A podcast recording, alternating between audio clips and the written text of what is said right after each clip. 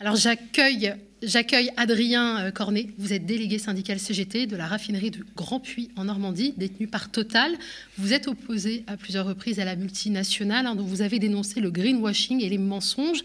Et je reçois également euh, Ahmed Berahal. Hein, vous êtes machiniste RATP et vous avez payé au prix de votre engagement syndical, puisque euh, la RATP a tenté de vous licencier. Alors avec vous deux, nous allons faire le bilan de la journée de mobilisation d'aujourd'hui, une journée de grève, mais aussi de manifestation et de blocage. Alors dites-moi, messieurs, quelles sont bah, vos impressions sur cette journée de mobilisation? Je vais laisser la parole euh, à Adrien en premier. Adrien. Bonsoir déjà, merci de m'avoir invité. Euh, bah, effectivement, le, 29, c'est une journée de mobilisation interprofessionnelle, donc euh, appelée à la CGT quelque part, elle, a, elle a le mérite d'être là, d'annoncer pour, pour la CGT une forme de rentrée sociale, mais en réalité, euh, moi, ce, dont je voudrais qu'on parle aujourd'hui, c'est du véritable rapport de force qui est en train d'avoir lieu, euh, que ce soit euh, dans les usines PSA actuellement ou, notamment dans, mon secteur, dans la pétrochimie, où on a en fait les, raffineries d'Exxon, donc à Notre-Dame de Gravenchon en Normandie, et Sophos sur mer, donc à côté de Marseille, et aussi la, plus grosse raffinerie de France en Normandie, donc euh, la, raffinerie euh, Total Énergie du Havre, qui, sont en grève reconductible et qui, qui, qui sont en train d'entamer en fait les procédures d'arrêt pour partir dans une grève dure. Parce que voilà c'est ça en fait aujourd'hui le plan de bataille dont on a besoin. Et ils nous montrent l'exemple et la nécessité de, de, de, construire en fait la grève reconductible. Parce que c'est là on parle d'augmentation de salaire. On parle d'une inflation voilà qui qui, n'a jamais eu lieu en fait depuis des dizaines d'années.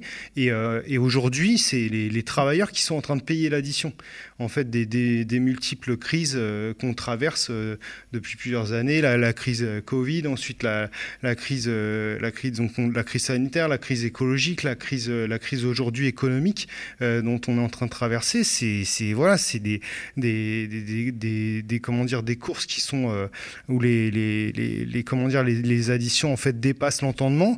Et euh, on a euh, en, face de ça euh, des, entreprises comme Total qui, qui ont des bénéfices qui en fait sont indécents, qui, mm. qui, explosent.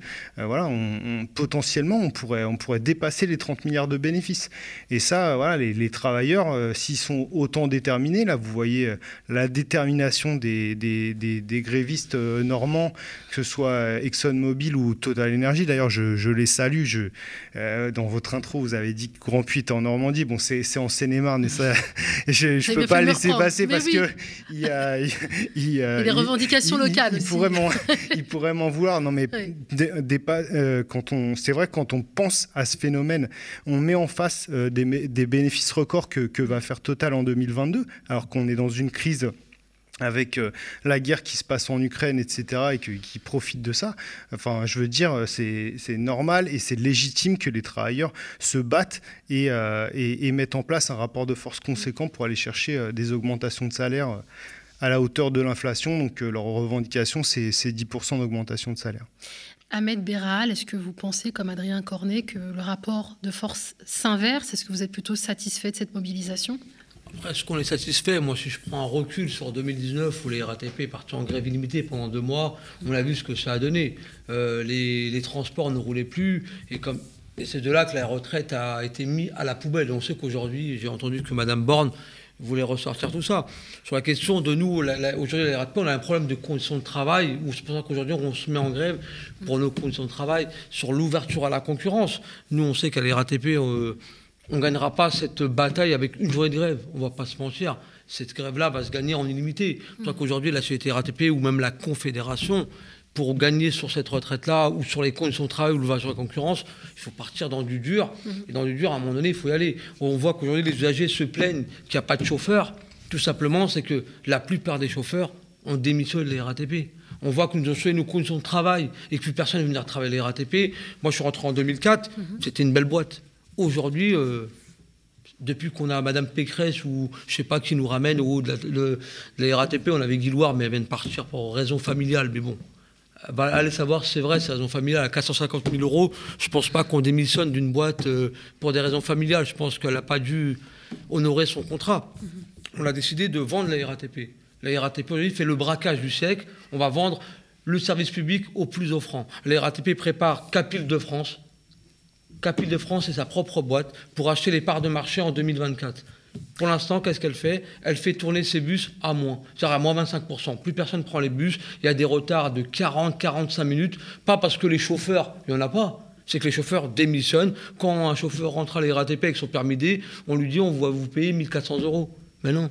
Justement, Valérie Pacresse euh, souhaite revaloriser la profession de conducteur de bus afin d'attirer les jeunes et les demandeurs d'emploi. Hein. C'est l'objectif du plan qu'elle a présenté ce mardi. Alors, cette annonce vous a fait bondir. On a vu votre tweet, euh, Ahmed Berraal, hein, Madame Pécresse, des chauffeurs de bus, il y en a, mais ils démissionnent vu les conditions de travail. L'air gelé depuis 10 ans, privatisation, pas pour une question de permis dévalorisé, on est des professionnels de la route, alors augmenter nos salaires contre cette vie chère. Est-ce qu'elle vous a répondu, Valérie Pécresse? Non, j'aurais bien aimé qu'elle me réponde depuis le temps que je lui envoie des tweets. Euh, moi, je moi, Madame Valérie Pécresse, j'appelle comme c'est quand même la on l'a mis à la tête de l'IDFM, c'est quand même indirectement la soyeuse d'un service public. Elle parle de dire de mettre des machinistes, de former des gens qui ont 18 ans à la conduite. Mais on a des machinistes. Il y en a plein qui ont des permis D. La RATP est la première qui forme elle-même ses propres machinistes. On a une auto-école à la RATP qui forme. moi, mon permis D, il est reconnu. C'est un diplôme que j'ai. J'ai pas besoin d'entendre Mme Pécresse pour dire revaloriser notre permis. Non, mm. c'est pas revaloriser notre permis. Revaloriser surtout les salaires. Quand des gens qui rentrent à la RATP pour 1400 euros, pour se dire on va travailler de 4h15 du matin et finir à 14h il n'y a plus de vie de famille. Et je ne parle pas, même pas des deux fois. Le deux fois, c'est on fait 3 heures le matin, 4 heures l'après-midi, la personne a fini à 20 heures le soir. Madame Pécresse, elle ne connaît même pas le boulot. Si elle devrait au moins venir voir qu'est-ce que c'est conduire un bus, au lieu de nous dire je vais embaucher des gens qui ont 18 ans, leur faire faire une formation CAP. Mais tout ça, on a déjà la RATP. Si vous augmentez les salaires de 300 ou 400 euros dû à l'inflation, on vous rassure qu'il n'y aura personne qui va partir de la RATP, modifier les conditions de travail. Elle nous a rajouté une heure et demie de plus gratuitement, relaisser les conditions de travail. Elle, s'amuse à nous dire qu'en 2024, on va être revendu. Mais si vous stoppez tout ça, mais les gens resteront à la RATP. La boîte, moi, ça fait 19 ans que je suis dedans. Toutes les personnes qui rentrent aujourd'hui sont en CDD. La personne, elle fait 5 de CDD et elle se sauve. J'ai croisé un machiniste ce matin. Il a, il a 13 ans de boîte. Il me dit, je lui dis, comment tu vas? Il me dit, ouais, ça va. Il me dit, ouais, j'ai donné ma démission. Et je lui dis, pour quelle raison? Il m'a dit, écoute, moi, j'ai une vie de famille, j'ai des enfants. Depuis le 1er août, on a changé mes conditions de travail. Moi, euh, j'ai plus de vie. Je prends ma voiture à 4 h du matin, je rentre chez moi, il est 15 h avec les bouchons, j'en peux plus, mais je donne ma démission et j'irai voir ailleurs. La RATP n'est plus attractif. Il faut remodifier ce que Mme Pécresse est en train de mettre en place. Alors, je reviens toujours sur cette mobilisation parce que les retours sont assez mitigés. Pour certains, elle n'est pas aussi forte qu'espérée. Est-ce que vous pensez que la rue peut faire reculer le gouvernement sur des réformes comme ben, les retraites et l'assurance chômage? Adrien Cornet bah, enfin, ce qui est sûr, c'est que aujourd'hui, euh, ce qui, enfin, moi, je rebondis sur les propos d'Ahmed. Ce qui, ce qui fait, ce qui va faire reculer euh, les contre-réformes des, retraites, de l'assurance chômage, et ce qui va aujourd'hui, euh, encore une fois, je le redis, l'enjeu de la grève, des grèves qui sont en, en ce moment dans la pétrochimie, c'est l'enjeu de qui va payer la crise. Est-ce que ce sont mm. les travailleurs ou est-ce que, ou est-ce que ça va être les patrons et on va arriver à aller chercher leurs profits et les mettre dans la poche des travailleurs. Et c'est pareil pour les contre-réformes. Aujourd'hui, on a Macron qui nous annonce que parce qu'on a un bouclier tarifaire, parce que effectivement euh, le quoi qu'il en coûte euh, a eu lieu pendant le Covid, et eh ben, aujourd'hui on doit payer l'addition et donc on va devoir travailler plus longtemps. Enfin, je veux dire, euh, c'est ça, c'est clair que ce discours-là, on l'entend depuis des années. On a euh, le patron du MEDEF qui est passé sur France Info ce matin, qui nous a encore rappelé qu'il fallait travailler plus longtemps, etc. Mais aujourd'hui, la question, c'est qui paye l'addition de ces multiples crises? Et ça, c'est clair que, encore une fois, la manif d'aujourd'hui, elle a le mérite d'exister. Mais ce qui va faire reculer le gouvernement, c'est des grèves, et des grèves massives. Ce qu'on a connu en 2019, mm. euh, juste pour finir, euh, c'est euh, par exemple sur Paris, la coordination des secteurs de la base de la SNCF et de la RATP qui arrivent à se coordonner et faire en sorte d'aller chercher les raffineries. Ça, Ça, ça, avait, le, si vous voulez, la, capacité en fait de faire reculer le gouvernement parce que on voit que les ouvriers, ils ont la force de pouvoir, quand ils arrêtent leur outil de travail, de pouvoir mm. faire reculer et aller chercher aujourd'hui, par exemple, sur les salaires, l'indexation des salaires sur l'inflation. Ça, c'est l'enjeu. L'enjeu sur les salaires, il est là. Pour moi, il est là. On, a connu des grosses luttes, euh, notamment dans les années 68, où ils ont été chercher du salaire, des augmentations de salaire, ils en ont eu. Et les années suivantes, ils ont été, ça a été grignoté par l'inflation. Et ça, c'est possible, encore une fois. Si on est déterminé, si on arrive à se coordonner avec les différents secteurs. Aujourd'hui, on a la pétrochimie, on a ExxonMobil qui nous montre l'exemple. On a euh, les, raffineurs de, de la raffinerie de Total Normandie qui nous montrent l'exemple. Aujourd'hui, on a ces exemples-là. Il faut absolument qu'on arrive à se construire toutes les grèves qui ont perdu, elles ont souffert de leur isolement.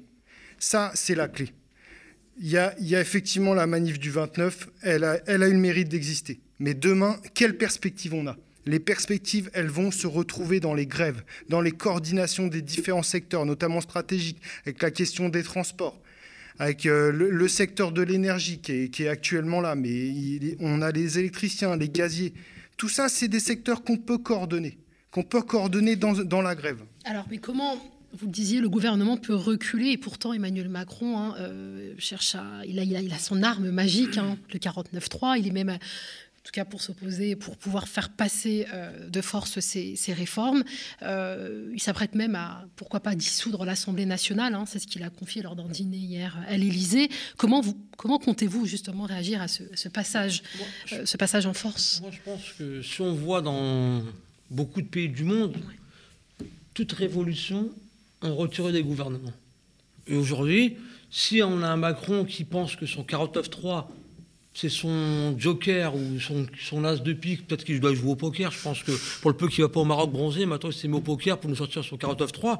Je pense que la seule chose pour le faire sortir lui-même de son gouvernement, parce qu'il dit qu'il va dissoudre l'Assemblée. Mais nous-mêmes, le peuple et la révolution peuvent aussi le dissoudre et lui dire qu'on est dehors. Qui c'est qui va accepter d'aller bosser jusqu'à 65 ans pour une retraite de misère? Qui c'est qui va accepter ça? Aujourd'hui, les frigos, ils sont gelés. Il n'y a plus rien dedans. On nous a dit, il faut serrer la ceinture. Euh, les frigos sont gelés. Les, loyers augmentent. Tout augmente. Bah, après, euh, qui subit le plus, c'est quand même la classe ouvrière. La classe ouvrière, elle n'est pas bête. À un moment donné, si toute cette classe ouvrière descend dans la rue, tous ces patrons qui ont des yachts, ben, ils ont qu'à aller, euh, aller, bosser à notre place. On verra bien comment ils vont faire tourner leurs usines. À part mettre des yachts, du gasoil et du champagne, je ne sais pas, dans, dans les Bahamas, mais qui reste dans les Bahamas? La révolution, c'est nous et euh, ils pourront faire ce qu'ils veulent sur 49 froid, il faudrait mettre une vraie pression et que tout le peuple se soulève et dire on va dans la rue, nous on ne veut pas les bosser jusqu'à 65 ans, quoi qu'il arrive, et que s'il veut dissoudre toute l'Assemblée, mais il n'a qu'à dissoudre toute l'Assemblée, lui avec, tant qu'ils sont, et nous on sera avec lui. On sera là pour dire que c'est le peuple qui décide et non euh, un mec tout seul qui a 45 ans, qui a décidé de, nous mettre la misère. Et pour le peu qu'il ne sait pas sa faute, c'est la faute de l'Ukraine, on met tout sur le dos de l'Ukraine, et pour le peu c'est plus la faute de, la France. Maintenant, bah, je ne vais pas raconter des cracks, mais à un moment donné, euh, pas qu'ils nous prennent pour des cons. La ceinture, elle est serrée, les loyers sont durs, la vie, elle est dure, la vie devient chère, mais à un moment donné, il faut descendre dans la rue. On n'est pas là pour faire une révolution sur les réseaux sociaux. Il faut que tout le monde descende dans la rue pour dire à ce gouvernement euh, il est temps que vous rentrez chez vous, on va prendre leur place. Alors, dans la rue, ils y étaient, nos reporters Lisa Lapp et Nicolas Maillard. Ils se sont rendus à la manifestation. Ils ont notamment recueilli le témoignage de Marie Laferrière, professeure des écoles adhérente du SNUP PFSU. On l'écoute. moi, je suis professeur des écoles et euh, on est là pour euh, nos salaires, une vraie revalorisation. On en a marre d'avoir euh, des primes par-ci, par-là. On veut que notre indice soit revalorisé. On a eu seulement 3,5% en juillet et on aimerait avoir 10% d'augmentation pour qu'on soit à niveau sur, sur l'inflation. Il y il y a beaucoup de gens qui ont cette revendication par rapport au salaire. Vous, vous êtes l'éducation nationale, c'est pas rien. Ça fait plusieurs années que vous voyez le quinquennat Macron et les quinquennats Macron en train de se faire. Est-ce que vous pouvez nous expliquer ce que vous vivez euh, depuis quelques années là? Euh, bah, C'est du mépris sans cesse. Euh, on demande à être augmenté, on nous rigole au nez. Il y a plus de formation des profs. Maintenant, on est lâché en classe à 100% après avoir eu le concours. Le concours a été reculé d'un an en fin de master. Enfin, en fait, c'est sans cesse. Euh, des injonctions qui nous sont données et euh, sans écouter la parole des profs et ce qu'on veut pour nos élèves et pour nos conditions de travail. On voit bien que c'est des, revendications communes, quel que soit le secteur, l'éducation, la pétrochimie, euh, les transports. Adrien Cornet, vous êtes délégué donc syndical CGT chez Total.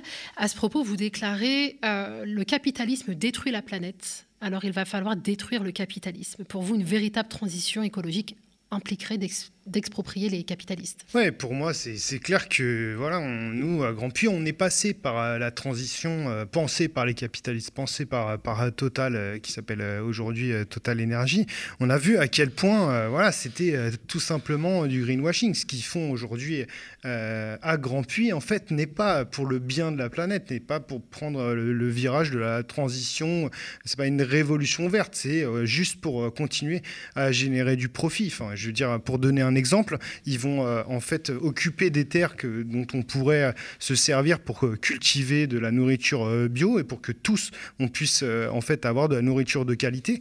ils vont s'en servir en fait pour faire du plastique ou pour faire de, l'agrocarburant pour mettre dans les avions, pour faire en sorte que voilà les avions continuent à voler. Et puis, enfin, je veux dire, les propos de Gabriel Attal, par exemple, pendant la la polémique autour des jets privés, mm.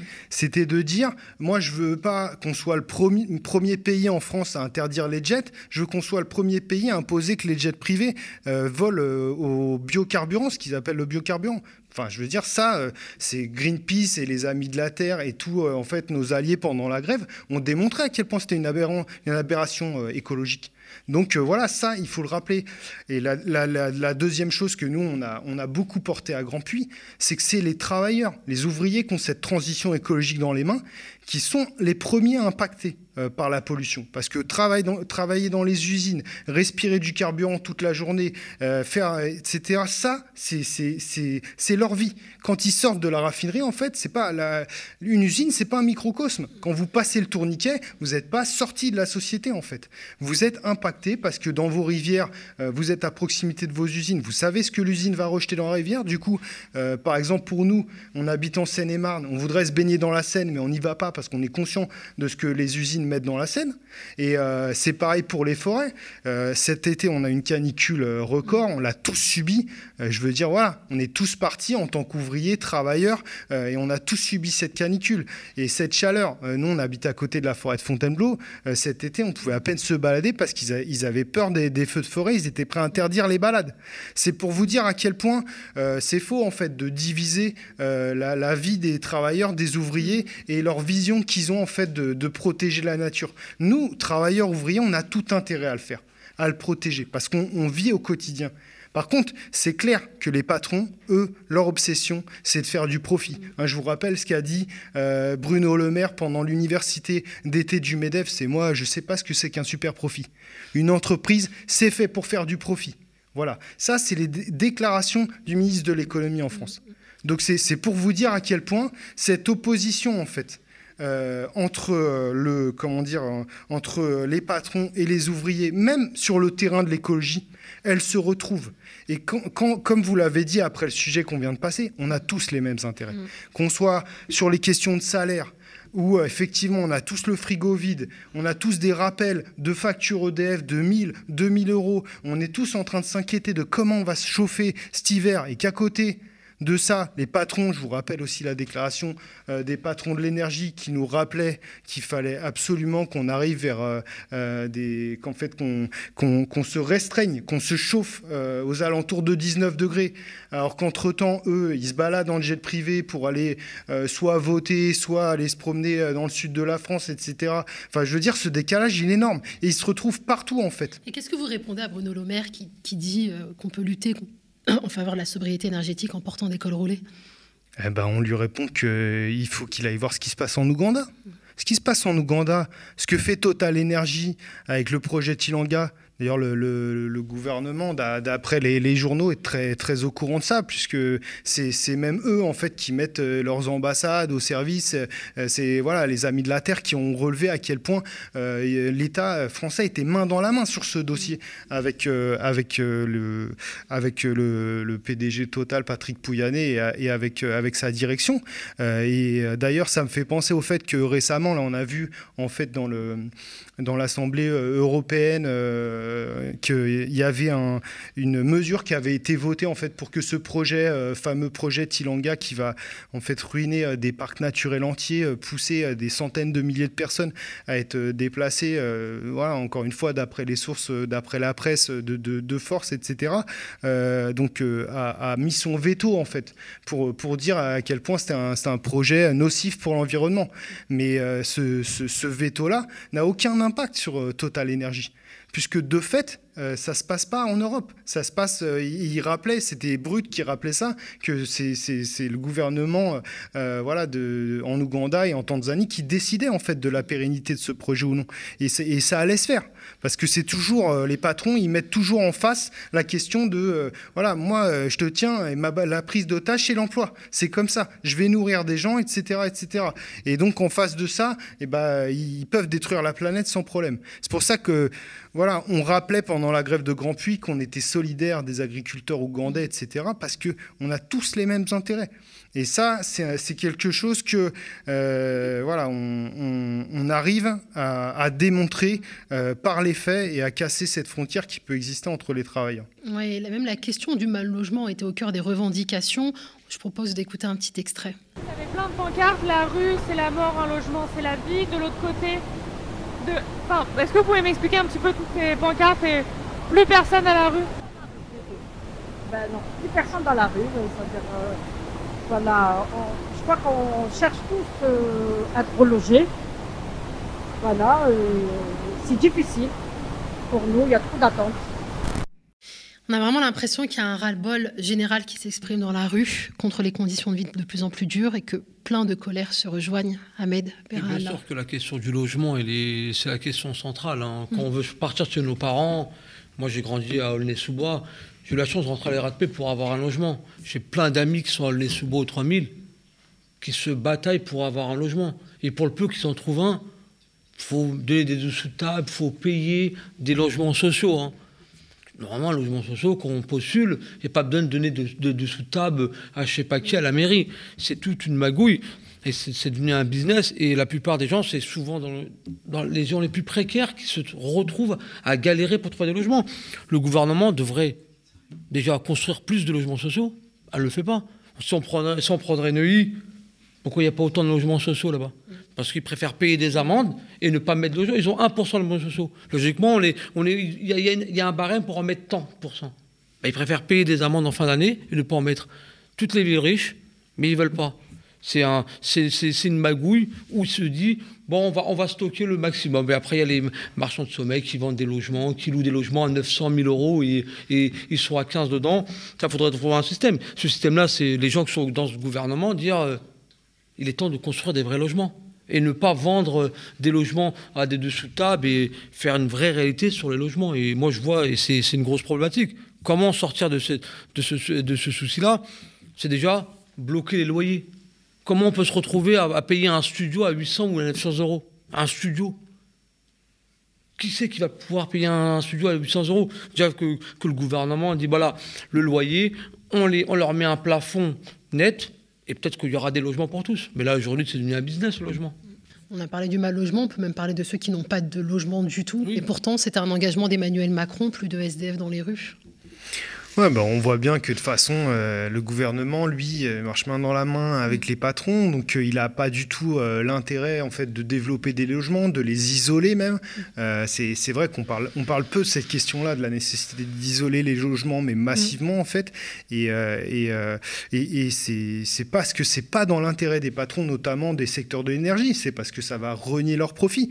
Parce qu'en fait, eux, plus on consomme de l'électricité, du chauffage, du, du pétrole, etc., plus eux, ils sont ils sont contents et ils profitent en fait des, crises et notamment aussi de, cette crise de l'énergie qui est en train d'avoir lieu. Enfin, je veux dire, euh, cet hiver, mm. euh, c'est pas avec, euh, c'est pas un col roulé qu'il va nous falloir. C'est des, tonnes de, de plaides pour pouvoir mm. se chauffer et, voilà. Et je, vous parle, enfin, ça génère aussi énormément de, maladies, etc. Enfin, mm. donc voilà, c'est la question de, comme, comme, vous le disiez, la question de, l'expropriation en fait des, des, patrons des secteurs de l'énergie. Ce n'est pas, pas, une question euh, euh, hors sol, c'est une nécessité. Et comment on fait concrètement? Pour vous donner un exemple, juste pour finir par rapport à mm. Ça, avant le, bouclier mis en place par le gouvernement sur, le, litre en fait de gasoil et d'essence, il était à plus de 2 euros. Euh, euh, après, euh, Total Energy, pour en fait ramener des clients, et parce qu'ils en qu'ils en ont largement les moyens, ils ont fait une baisse de 20 centimes.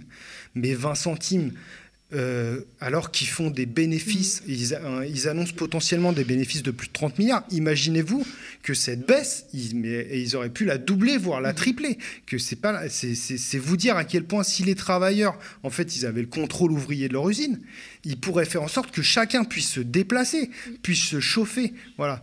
Et comment, euh, voilà, pour, pour, répondre à votre question, comment on fait euh, pour arriver à ça?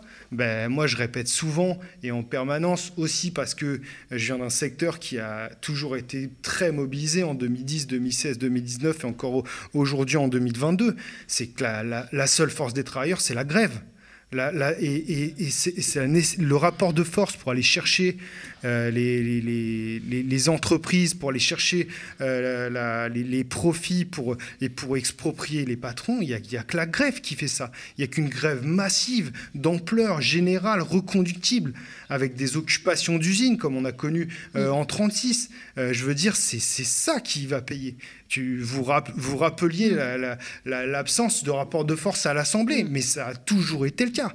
Enfin, je veux dire, c'est, c'est, il n'y a que comme ça, en, paralysant en fait le pays, en, arrêtant la machine à profit mm. des patrons et en allant chercher la coordination de l'ensemble des travailleurs. Il faut jamais laisser croire à personne que euh, les travailleurs n'ont plus la force.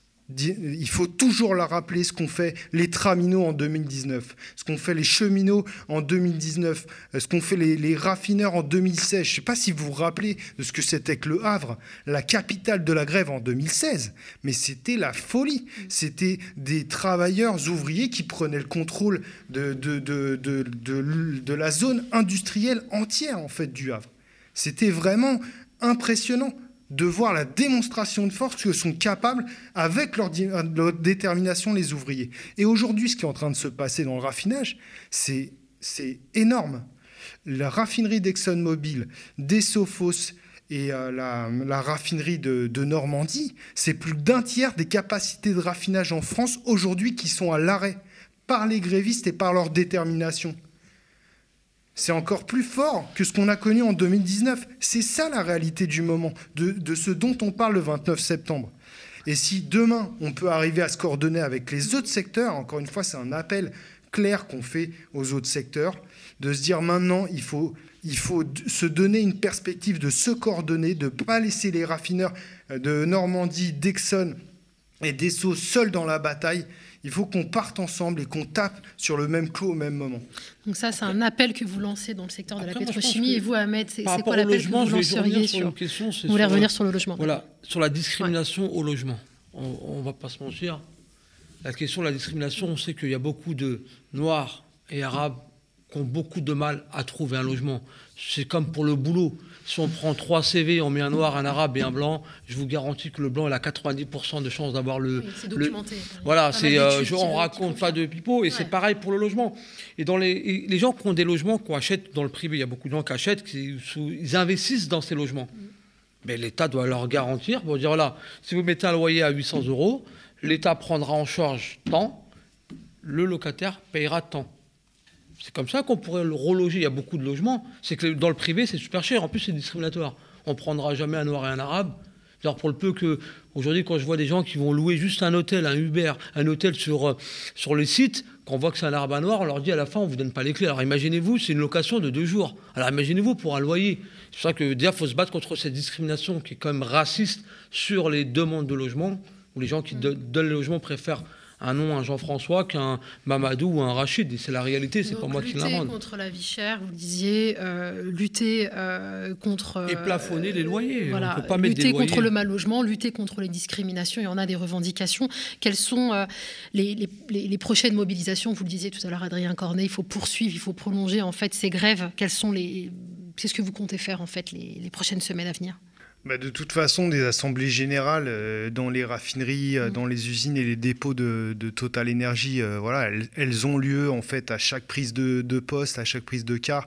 Et donc nous, on a la perspective de continuer le mouvement, de le renforcer, de suivre aussi l'exemple en fait, que, comme je le rappelais, en fait, des raffineries qui sont en mm. grève reconductible. voilà, on a, on a des secteurs. Enfin, je veux dire, c'est ce qui est en train de se passer, c'est conséquent, c'est mm. radical. Il y a même des secteurs qui, qui ne se mobilisait pas d'habitude. J'ai parlé d'Exxon, euh, voilà, qui ça, faisait longtemps qu'on n'avait pas vu une, grève ensemble entre Exxon et Total Energy. Mais voilà, je veux dire, il y, a, une usine par exemple à, Carlin dans l'est où euh, là on a des secteurs qui se mobilisent, qui se mobilisaient pas avant. Et ça, c'est un truc qu'on doit prendre en compte. Et la perspective de la semaine prochaine, c'est de continuer à grossir la grève et, de continuer à l'amplifier. Et, on a la capacité de le faire. Alors comment déjà, on peut peut-être commencer à faire front commun avec des syndicats, et notamment ceux qui ne sont pas joints à la mobilisation, comment vous allez les convaincre? Eh bien, effectivement. Alors nous, euh, par exemple, pour parler de Force ouvrière, qui mm. n'a pas euh, la direction syndicale de Force ouvrière n'a pas appelé effectivement à la, manifestation du 29. Mais il y a des sections syndicales locales qui ont appelé à la manifestation, qui ont appelé à la grève chez Force ouvrière, chez Force ouvrière et euh, notamment, par exemple, dans l'usine de Carlin, les secteurs de Force ouvrière ont appelé à la grève des 72 heures qu'on avait qu'on avait construit avec la CGT Total Énergie. Ça a été le cas aussi à Fezin. Donc, à la raffinerie de Fezin. Donc il y a des sections locales parce que, encore une fois, les militants de base, peu importe l'étiquette syndicale, ils ont le même frigo à la fin du mois. Voilà. Que ce soit Sud, que ce soit FO, que ce soit CFDT, que ce soit CGT, peu importe notre étiquette, on a le même frigo, on a les mêmes factures. Donc la question, et on a la même planète. Donc la question, c'est pas euh, qu'est-ce que. Enfin, je veux dire, il faut dénoncer l'attitude aujourd'hui euh, qui va nous, encore une fois nous emmener dans le mur. De, des directions syndicales, que ce soit FO, euh, la CFDT, ou, même, enfin, je veux dire, de, de, cette absence de perspective. Voilà, l'unité, elle se fera à la base, parce qu'on a les mêmes intérêts. Ça, c'est clair. Et donc, du coup, bah, continuons à nous parler. Mm. Et l'idéal, ce qu'on a connu, je vous dis en 2019, notamment sur la région parisienne, avec Ahmed, on en faisait, on en faisait partie. On a été des secteurs qui sont partis dans la grève reconductible le 5 décembre. Ce qu'on a connu, c'est que à l'époque, syndiqué, non syndiqué, mm. peu importe l'étiquette syndicale, on était ensemble, on manifestait ensemble, on faisait des cortèges communs. Il y avait des gilets jaunes avec vous. Il y avait des gilets jaunes ensemble, mm. communs, je dis. Et ça, le rapport de force, il était là. Il était là, il était conséquent. Et du coup, la question qu'on doit se poser, c'est comment on fait pour reconstruire ce qu'on a connu au niveau local, sur la région parisienne, partout où on le peut en France? Ça, c'est la question. Et aujourd'hui, c'est vers la Normandie qu'il faut se tourner parce que c'est le secteur euh, de la lutte qui est le plus radical, le plus déterminé en grève reconductible. Et je rappelle, déjà, je salue l'ensemble des grévistes du secteur de pétrochimique, de PSA euh, et, d'autres que, que je n'ai pas cités qui sont aujourd'hui dans une grève. Et il y a un élément qui est important que je tiens à rappeler, c'est que le nerf de la guerre dans une grève, vous le savez, c'est l'argent, les pertes de salaire, ils sont conséquentes pour les travailleurs. C'est déjà très dur à cause de l'inflation. Donc si vous pouvez, n'hésitez pas à être solidaire euh, et à mettre dans les caisses de grève qui sont déjà en ligne. Il y en a une chez Exxon, il y en aura une bientôt euh, lancée par la CGT Total Energy pour les aider à tenir. Mais la meilleure des choses qu'on puisse faire pour euh, soutenir les camarades qui sont en grève aujourd'hui, c'est de les rejoindre dans la grève et de construire avec eux la grève reconductible.